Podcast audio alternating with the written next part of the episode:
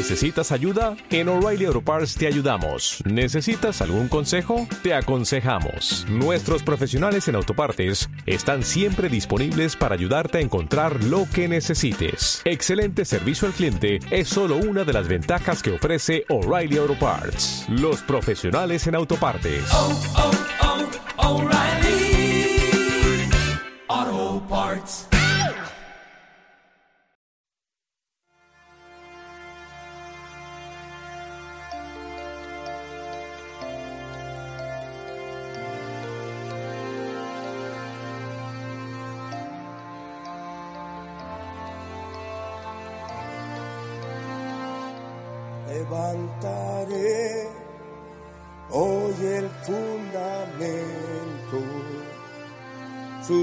Calzadas restauraré.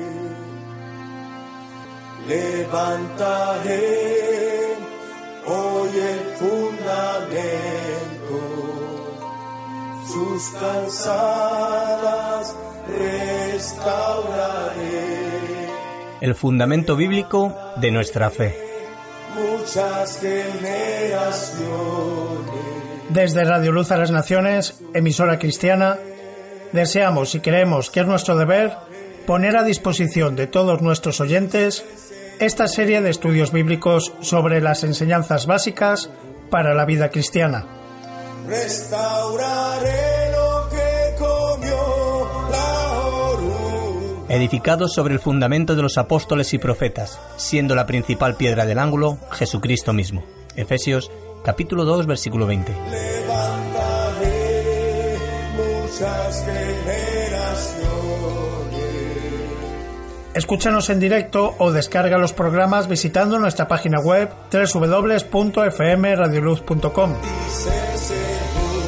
El fundamento bíblico de nuestra fe. Que comió. Porque nadie puede poner otro fundamento que el que está puesto, el cual es Jesucristo. Primera de Corintios capítulo 3 versículo 11. destruyó. Levantaré muchas generaciones y su tierra sanaré. Dice el Señor. Vamos a seguir con la clase que estamos dando en fundamentos bíblicos de nuestra vida cristiana. Son fundamentos de la fe y es algo que debe de enriquecernos a cada uno de nosotros porque es algo que la Biblia nos enseña. Entonces es el gran privilegio que tenemos a la hora de estar exponiendo la palabra como Dios nos la enseña.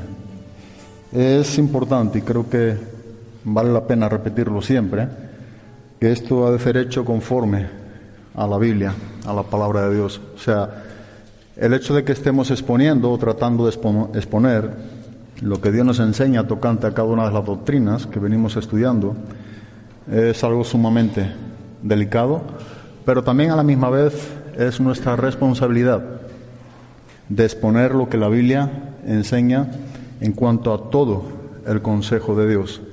Y nos encontramos en, en la doctrina del Espíritu Santo, en el punto de los dones del Espíritu Santo, y estamos exponiendo un don que es el don de profecía. Esta sería la cuarta clase, creo que es la última, pero eh, creo que hay un punto en el cual eh, nos, nos ayudará a entender algo más apropiado en cuanto a este don cuando nosotros veamos lo que voy a tratar de, de exponer y que por supuesto es a través de la Biblia, de lo que nos enseña la Biblia. Pero eh, después de que venimos exponiendo eh, varios puntos en cuanto a este don de profecía, creo que el hecho de que iniciemos este otro aspecto del don de profecía es porque aclarará algunas dudas que pudiéramos tener en cuanto a la, a la profecía y enseñanza, o distinciones que vemos en la escritura que nos enseña.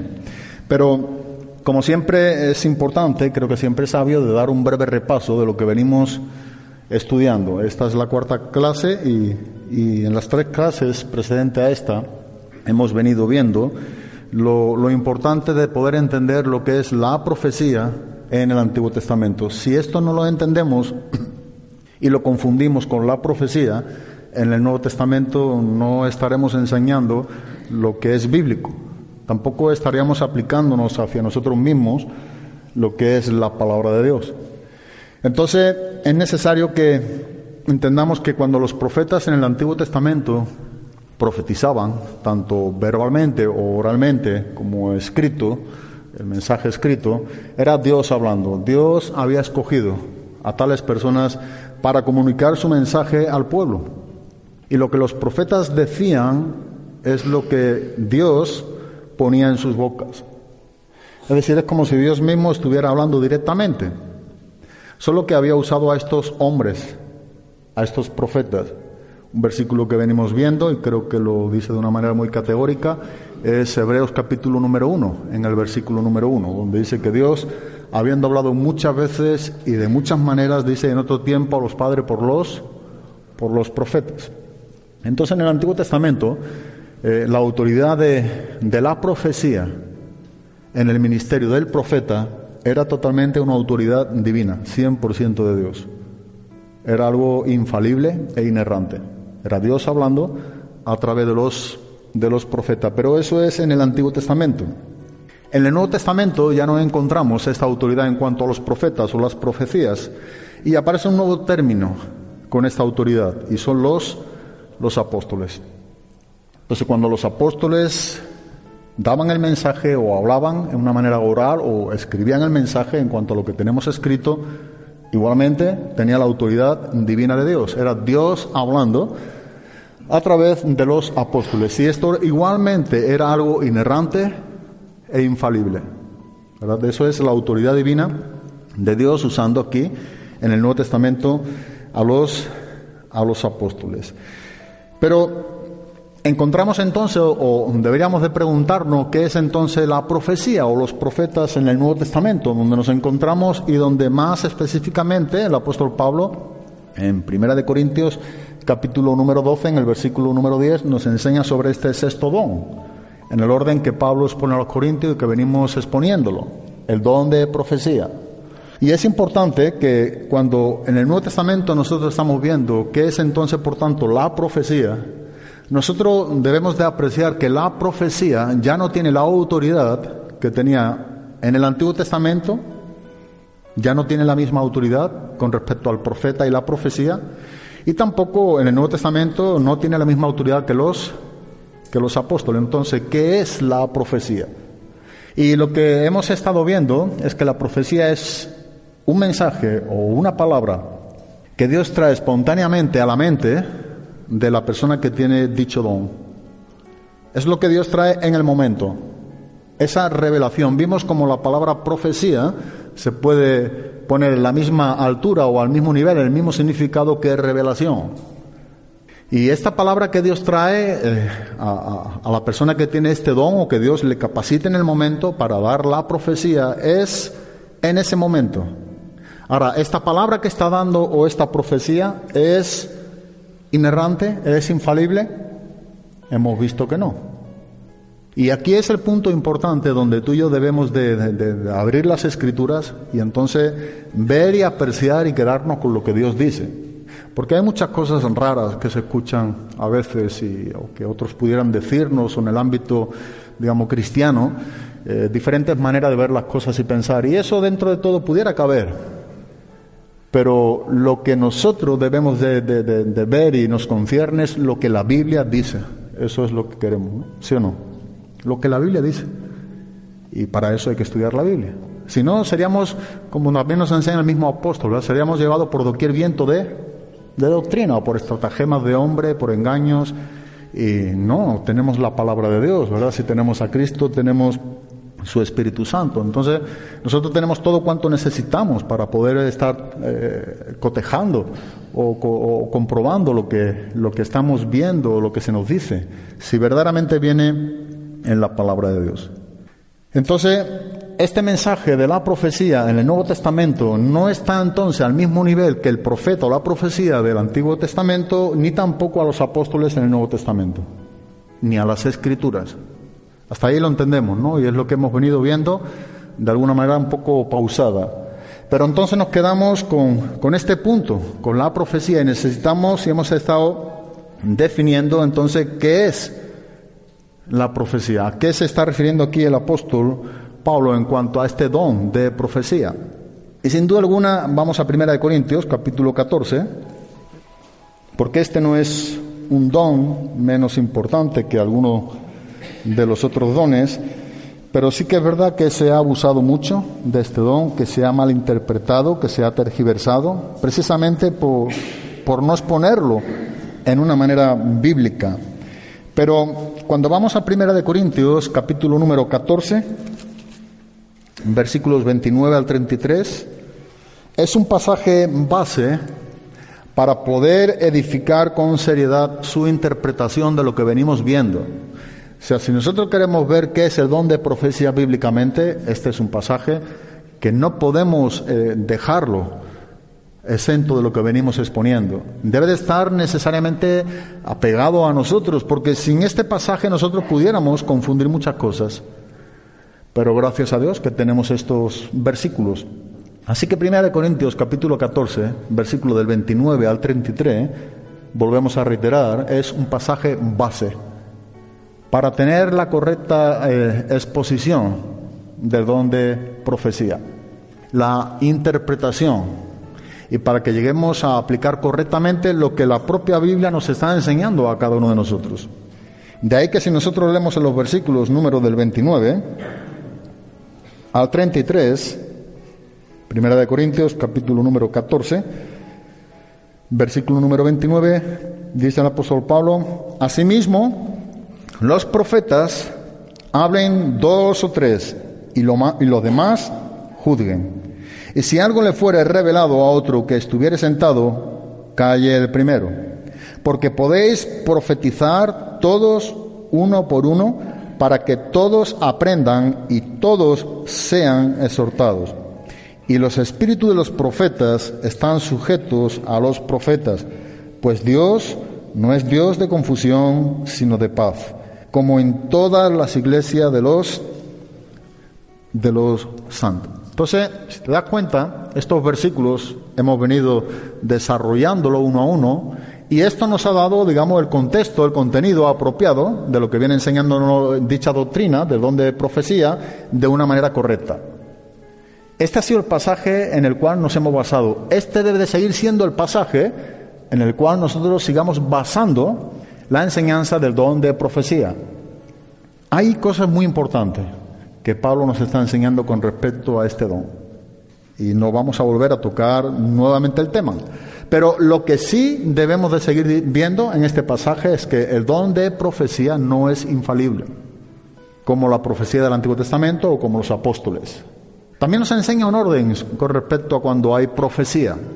También nos está dando a entender que puede haber error en cuanto a esa profecía porque pudiera estar jugando papel la mente del profeta o de la persona que tiene este don y pudiera inclusive estar confundiéndose con el mensaje que Dios le esté dando. Todo esto es lo que Pablo viene desarrollando.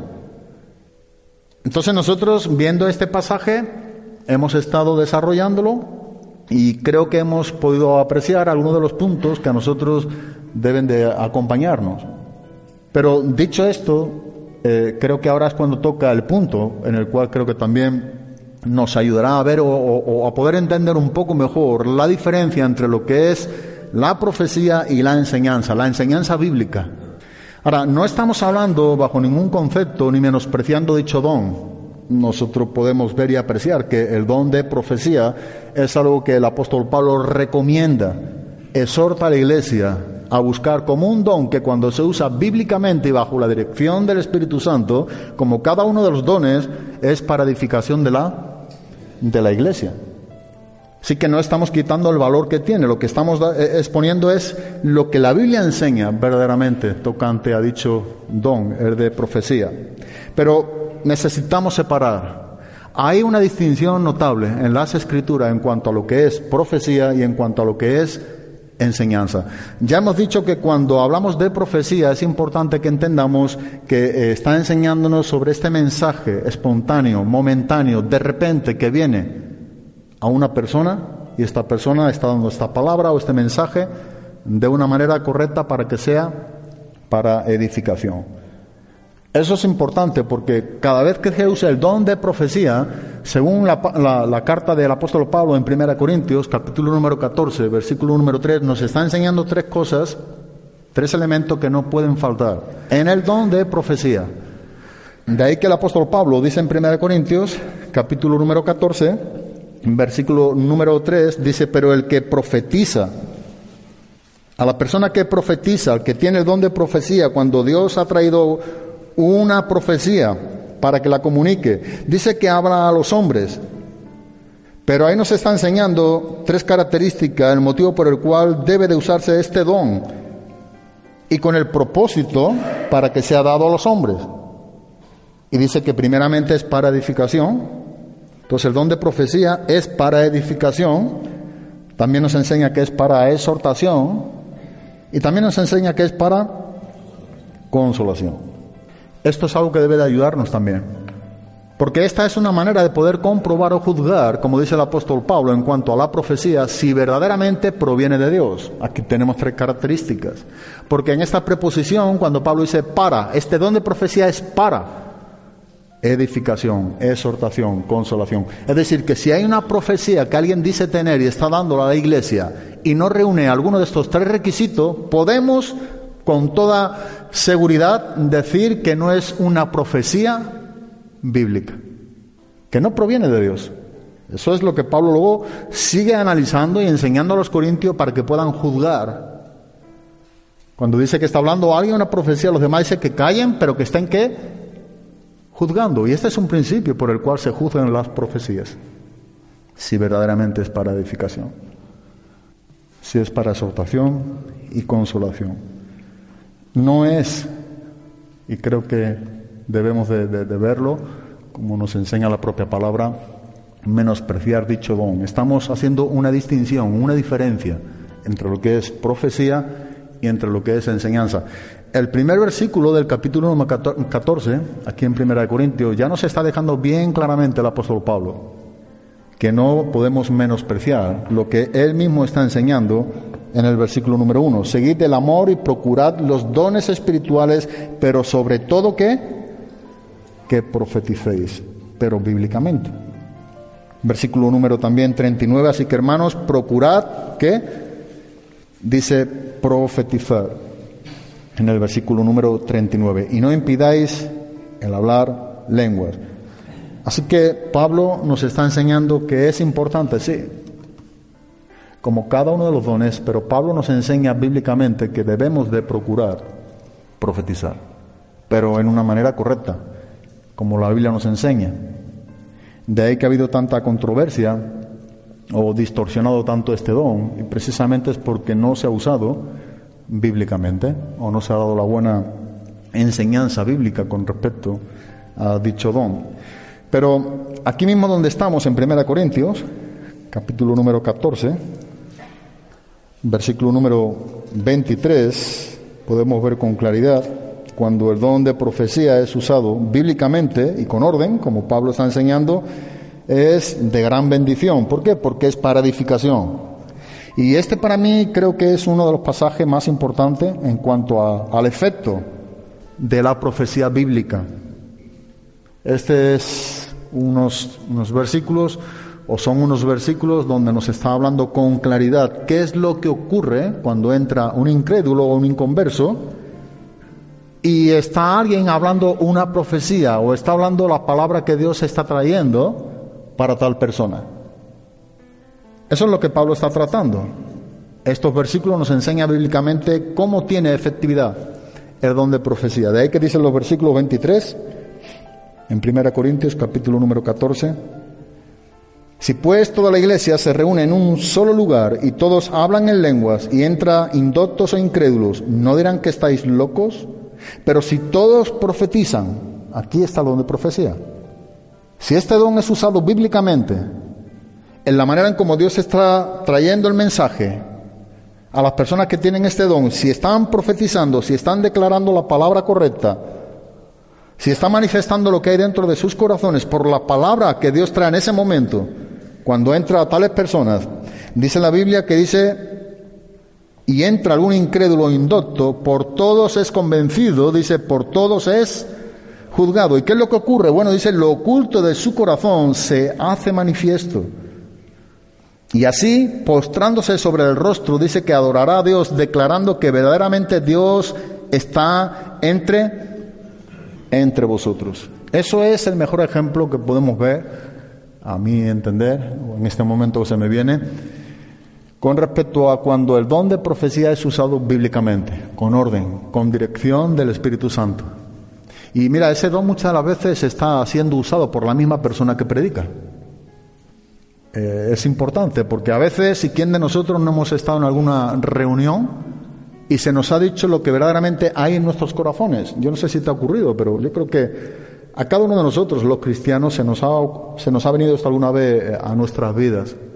Bueno, Dios está usando esa palabra en ese momento y específicamente tiene que ver con personas concretas. El don de profecía es muy comúnmente usado en medio de la predicación. Mensajes que tienen que ver con corazones, con personas, donde dice que saca al claro conocimiento las intenciones de cada corazón. Eso es obrando la palabra de Dios, como dice Hebreos capítulo número 4, versículo número 12. Y el fruto de todo ello, como vemos aquí en Corinto, cuando es bajo la dirección del Espíritu Santo y de una manera totalmente bíblica, dice que esta persona o tales personas cuando entran y escuchan con claridad lo que ellos viven y solamente saben ellos en sus propios corazones, en sus miserias, dice que entonces se, se- descubre lo que hay, trae un convencimiento como es la obra del Espíritu Santo a sus vidas, se arrodillan, se postran, adoran a Dios y dice algo muy importante, verdaderamente Dios está ¿dónde? Entre vosotros. Qué bueno es eso, ¿no? Eso es, creo que es una, es una expresión muy, o debe de ser una expresión muy deseada por nosotros. Que otros puedan decir esto de nosotros, creo que eso es un gran privilegio. Sin embargo, es a través del don de, de profecía. Pero tenemos que entender eh, que no es infalible. Eso es lo que tenemos primeramente que separar con respecto a la enseñanza. No es infalible. No está a la misma altura que la profecía, apóstoles o profeta. Dice en 1 Corintios capítulo número 14, versículo número 29, Asimismo los profetas hablen dos o tres y los demás juzguen. ¿Es falible? ¿Sí o no? Puede haber error. Pudiera ser que no es lo que Dios esté hablando en ese momento específico. Cuando alguien está hablando diciendo que tiene un don de profecía, el orden que el apóstol Pablo está poniendo dentro de la iglesia de Corinto es que dice que los demás deben de estar ¿qué? juzgando. Si fuera una profecía o fuese una profecía del Antiguo Testamento o una palabra de alguno de los apóstoles, eso era algo incuestionable. Pero aquí no. Aquí podemos ver y apreciar que aquí no. Aquí es el mismo apóstol Pablo que dice, hay que prestar atención. Hay que ver si es para edificación, es para exhortación, ¿verdad? Es para consolación. Hay que ver si viene directamente de Dios, si es lo que Dios está hablando. Es como se debe de juzgar este don, como mismamente el apóstol Pablo nos lo enseña. Y tenemos algunos ejemplos. Pusimos uno que creo que podemos repetirlo en, en, en Hechos capítulo número 21, cuando el apóstol Pablo eh, a través de unos discípulos de Tiro, le está dando una profecía al apóstol Pablo para que no subiese a dónde? A Jerusalén. Eso está en el capítulo 21, en, los primeros versículos, del 1 al 4.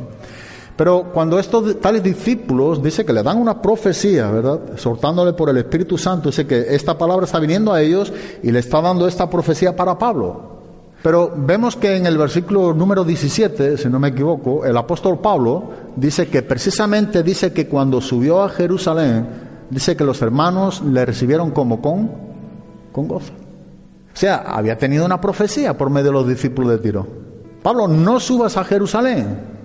Pero momentos después vemos que el mismo apóstol Pablo llega a dónde? A, a Jerusalén. Entonces, es ahí donde nosotros tenemos que tener ese, discernimiento y poder ver lo que nos está enseñando la Biblia y decir, bueno, esto no es lo mismo. Entonces, el don de profecía cabe el error.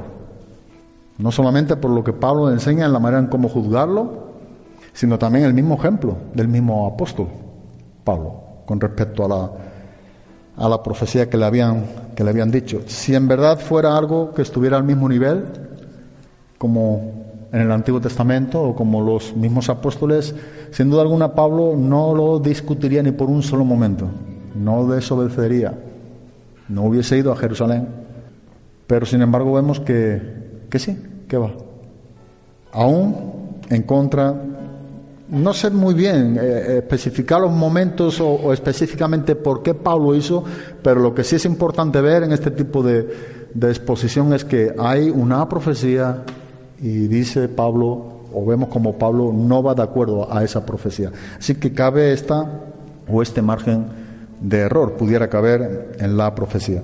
Esto es en cuanto a la diferencia de profecía, hemos visto de alguna manera por arriba, y ahora en cuanto a la enseñanza. Necesitamos ver la diferencia entre profecía y enseñanza.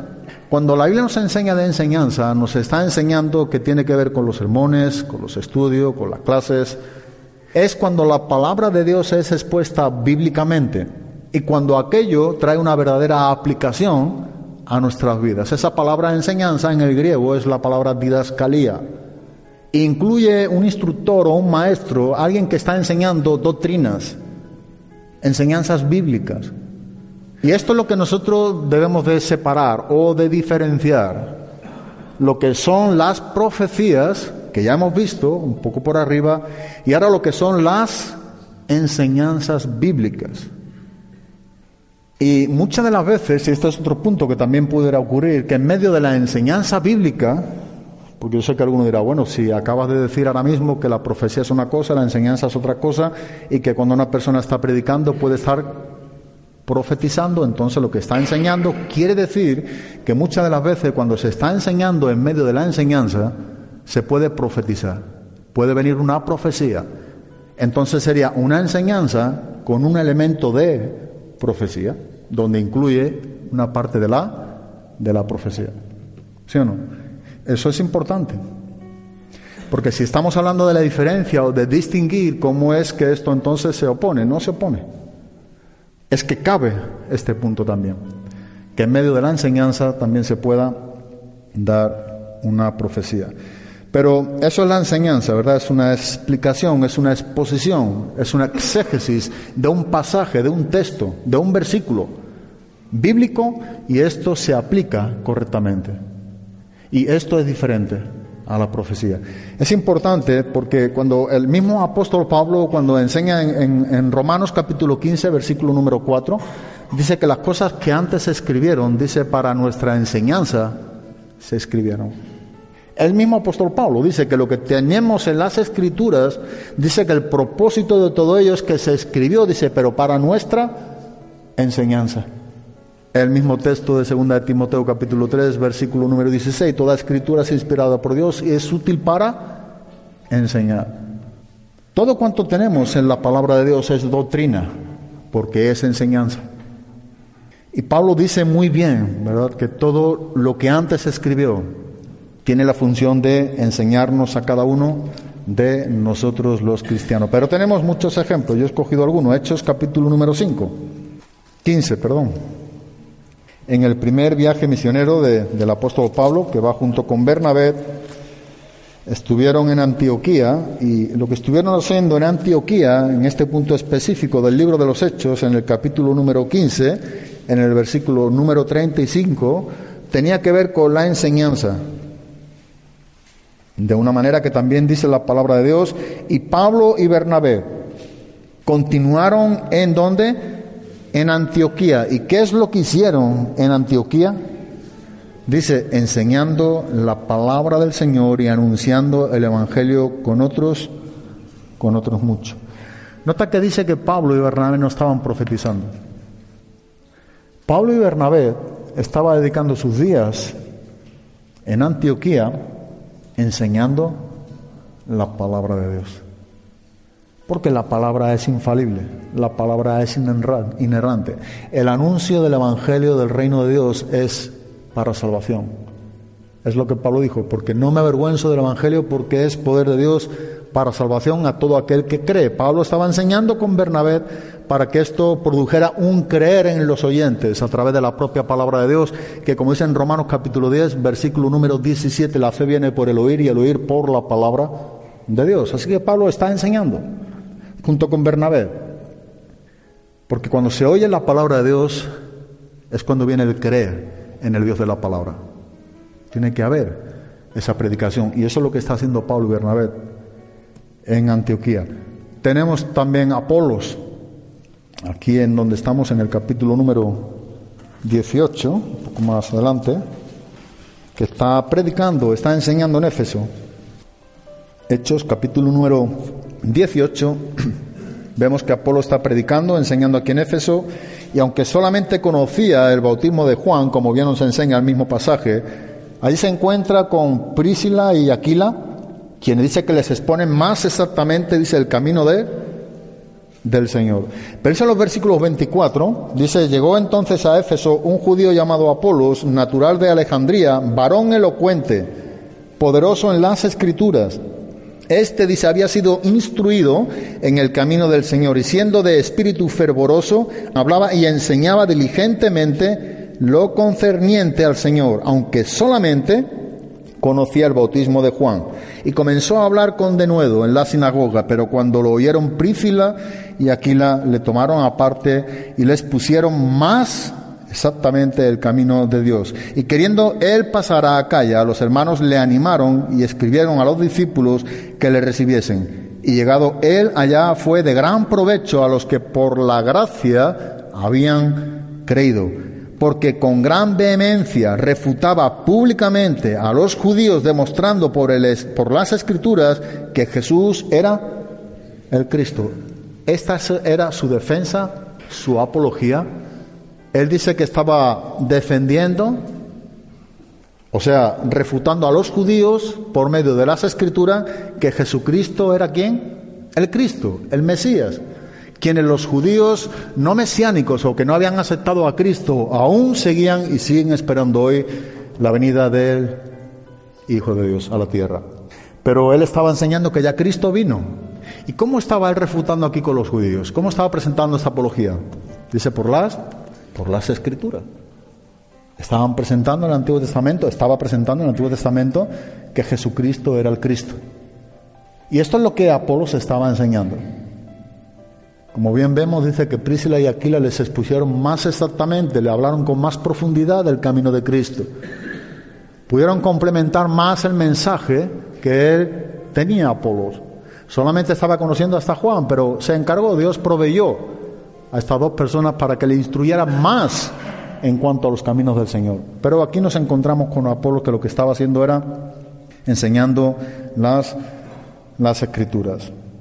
Vamos a 2 Timoteo, capítulo número 2, segunda carta del apóstol Pablo, capítulo número 2, versículo número 2, porque es importante ver que la enseñanza también es una explicación, como hemos dicho antes, ¿verdad? Una exposición. También es una repetición doctrinal de los apóstoles, de lo que ellos dijeron. Hay pasajes que nos encontramos que están repitiendo las escrituras de lo que ya se había dicho en el antiguo o mismamente eh, a través de los, de los mismos apóstoles. Y cuando eso se está repitiendo, diciendo, leyendo, se está enseñando. Porque es algo que viene firmemente en las escrituras. Porque lo que antes se escribió, dice, para nuestra enseñanza, se ha escrito. Las cosas que están escritas es para nuestra enseñanza. Y aquí nos encontramos con este punto. Pablo dice a Timoteo, lo que has oído de mí ante muchos testigos, esto encarga a hombres fieles que sean idóneos, pero ¿para qué? No dice para profetizar, dice para enseñar también a otros. La enseñanza es diferente a la profecía. Mira, no encontramos a ninguno de los ancianos, obispos, cada cargo que había dentro de la iglesia, que dedicaran su tiempo a la profecía a profetizar. No había tal encargo. Ellos se preparaban en cuanto a las escrituras para estar apto, para estar aprobado delante de Dios. Dice que debían usar y trazar bien la palabra de, no que profetizaran, sino que debían trazar bien la palabra de, de verdad. Entonces, claro que hay diferencia, ¿verdad? Aquí estamos hablando de la autoridad máxima en cuanto a nuestra norma de fe y conducta. En nuestro cristianismo es la Biblia y solo la Biblia. En cuanto a norma de fe y conducta en nuestro cristianismo es la Biblia. Y lo que Pablo está enseñando aquí a Timoteo tenía que ver con ese principio, lo que has oído de mí ante muchos testigos. Bueno, esto encarga a hombres que sean fieles, idóneos, dice, para enseñar también a otros. Segunda de Colosense, perdón, Colosense capítulo 3, versículo 16. La palabra de Cristo dice, mora en abundancia en vosotros, enseñándoos y exhortándoos unos a otros en toda sabiduría, cantando con gracia en vuestros corazones al Señor con salmos e himnos y cánticos espirituales. Pero dice la palabra de Cristo, more en abundancia en vosotros, enseñándoos.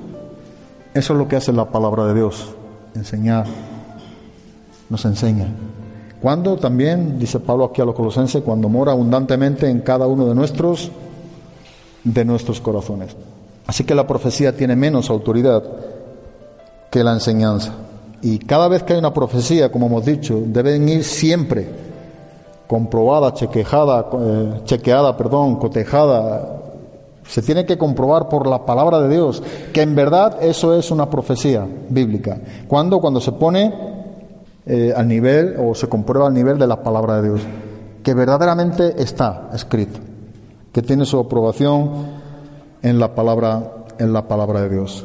Primera de Corintios, capítulo número 4, versículo número 17, Pablo mismo eh, no, no estuvo profetizando en cuanto a su manera de vivir en medio de las iglesias, sino que él mismo se encargó de enseñar su manera de vivir en medio de las, de las iglesias. De ahí que dice en el versículo número 17, por esto mismo os he enviado a Timoteo que es mi Hijo amado y fiel en el Señor, el cual os recordará mi proceder en Cristo de la manera que enseño en todas partes y en todas las, las iglesias. ¿Hay una diferencia? Sí hay una diferencia. ¿Qué es lo que nos está enseñando la Biblia? Que la enseñanza no está, digamos, está por encima de la profecía. Hemos hablado de la profecía, del orden, de lo bíblico, de, de, la edificación cuando se usa bíblicamente, pero estamos hablando de lo que es la autoridad, lo que es la enseñanza, lo que es la palabra de Dios. En segunda de Tesalonicenses, capítulo número 2, versículo número 15, así que hermanos, dice, estar firmes y retener que la enseñanza, no la profecía. Dice Pablo, retener la doctrina que habéis aprendido, sea por palabra o por carta o por carta nuestra. Pero aquí tenemos otro ejemplo de, de lo que el apóstol Pablo está hablando a los tesalonicenses. Si tenéis que retener algo, retened, dice la doctrina, la enseñanza. Es algo de lo que Pablo nos está enseñando. Es importante, hay diferencia. A la misma vez tenemos que ver, porque también Pablo dice también a los tesalonicenses, no menospreciéis las, las profecías, pero retened lo bueno de ella, lo que es bíblico, lo que es para edificación, exhortación o consolación. Y esto es algo que nosotros podemos ver también, aquí que estamos en Timoteo, capítulo 4, la primera carta, versículo número 11, esta enseñanza que Pablo le está dando aquí a Timoteo, dice, esto manda y qué, y enseña. No que profetice nunca, dijo Pablo a Timoteo, a su discípulo, que profetizara. Sino esto manda y qué, y enseña. Dedícate a la enseñanza. Es lo que Pablo está aquí enseñándonos en el capítulo 6, también en el versículo número 2, y los que tienen amos creyentes, no los tengan en menos por ser hermanos, sino sírvanles mejor, por cuanto son creyentes y amados los que se benefician de su buen servicio. Esto enseña nuevamente que, y así pudiéramos ver, sobre todo en 1 y 2 Timoteo, muchos puntos en los cuales Pablo manda a Timoteo que enseñe, que se dedique a la, a la enseñanza, a la exhortación. Esto es a lo que te debes de dedicar, Timoteo, lo que le decía el apóstol Pablo lo concerniente a la enseñanza, a la riqueza de las escrituras, y a lo que debemos de anhelar y vivir y, y tener en nuestro cristianismo es ese tiempo, ese deseo de pasar tiempo con Dios, con la Biblia. Pasar tiempo con Dios necesariamente debe de ser con la Biblia. Es imposible, la Biblia nos enseña a orar. Una persona que no tiene Biblia no puede orar, no sabe cómo orar. Y no es que el Espíritu Santo no le ayude en sus momentos o en momentos donde ni siquiera sabe expresar palabras, sino que la Biblia nos enseña dirigirnos a Dios. La palabra de Dios nos enseña cómo debemos de orar a Dios. A veces hablamos de orar es simplemente decir lo que tú piensas, crees de una manera sencilla. La oración tiene que ver con la Biblia. Lee los salmos. La Biblia nos enseña a orar. Y no es que tengamos que repetir la Biblia, sino que la Biblia nos va a enseñar cómo es nuestro corazón. La Biblia nos va a enseñar quién es Dios y cómo es Dios. La Biblia nos enseña qué somos nosotros y cómo estamos viviendo nosotros. Entonces la Biblia nos enseña a derramar nuestros corazones delante de la presencia de Dios. Eso lo enseña la palabra de Dios. Y, y creo que eso es importante también porque en cuanto a los propios, como dijimos antes, hombres, que tenían cargos en la, en la iglesia como diáconos o obispos o maestros todos estaban exhortados por la palabra de Dios y vemos que la dedicación de ellos era la preparación en las escrituras. Porque la profecía, si te viene el don de profecía y Dios te ha dado ese don, viene y en el momento es comunicado. No hay más preparación para ello. Tú tienes un don de profecía porque Dios ha repartido cada uno como Él quiere en particular y eso es para edificación. No debe de haber una preparación para la profecía. Eso no es bíblico. Es un don que Dios da, como puede darte el don de lengua, el don de sanidad, el don de milagros, el don de misericordia, el de servicio. Hay múltiples dones. Pero no hay una preparación para profetizar, como pudiéramos escuchar a gente que creo que no están hablando lo que la Biblia enseña. No, porque la profecía en el Nuevo Testamento es un don que Dios da y capacita. Y Dios da y conforme Él da, se comunica. Pero en cuanto a la palabra, sí ha de haber en nosotros una preparación. Y eso es lo que, lo que creo que era importante de, distinguir, separar, apreciar. Mira cuando Pablo escribe a, a Timoteo en su primera carta, capítulo 4, versículo número 16. Ten cuidado, dice Pablo a Timoteo, de ti, de ti mismo. ¿Y de qué más? De las profecías de la doctrina. Hemos dicho que la palabra doctrina, didascalía, es enseñanza. Timoteo, ten cuidado de ti mismo y de la doctrina, y persiste en ello, porque haciendo, dice estas cosas, te salvarán a ti mismo y a los que te oyeren. Pero la exhortación de Pablo a Timoteo no es que se cuidara de las profecías, ni que se preparara en cuanto a las profecías, sino que se preparara y que tuviera cuidado de la doctrina como hemos visto también a los de Tesalónica. Estar firme, retener la doctrina que habéis aprendido, sea por palabra o por carta nuestra. Pero retener lo que tiene que ver con la autoridad de la palabra de Dios, que está por encima de la profecía en el Nuevo Testamento, en ese mensaje que viene espontáneamente al cristiano que tiene dicho y que puede ser falible. La Biblia no es falible.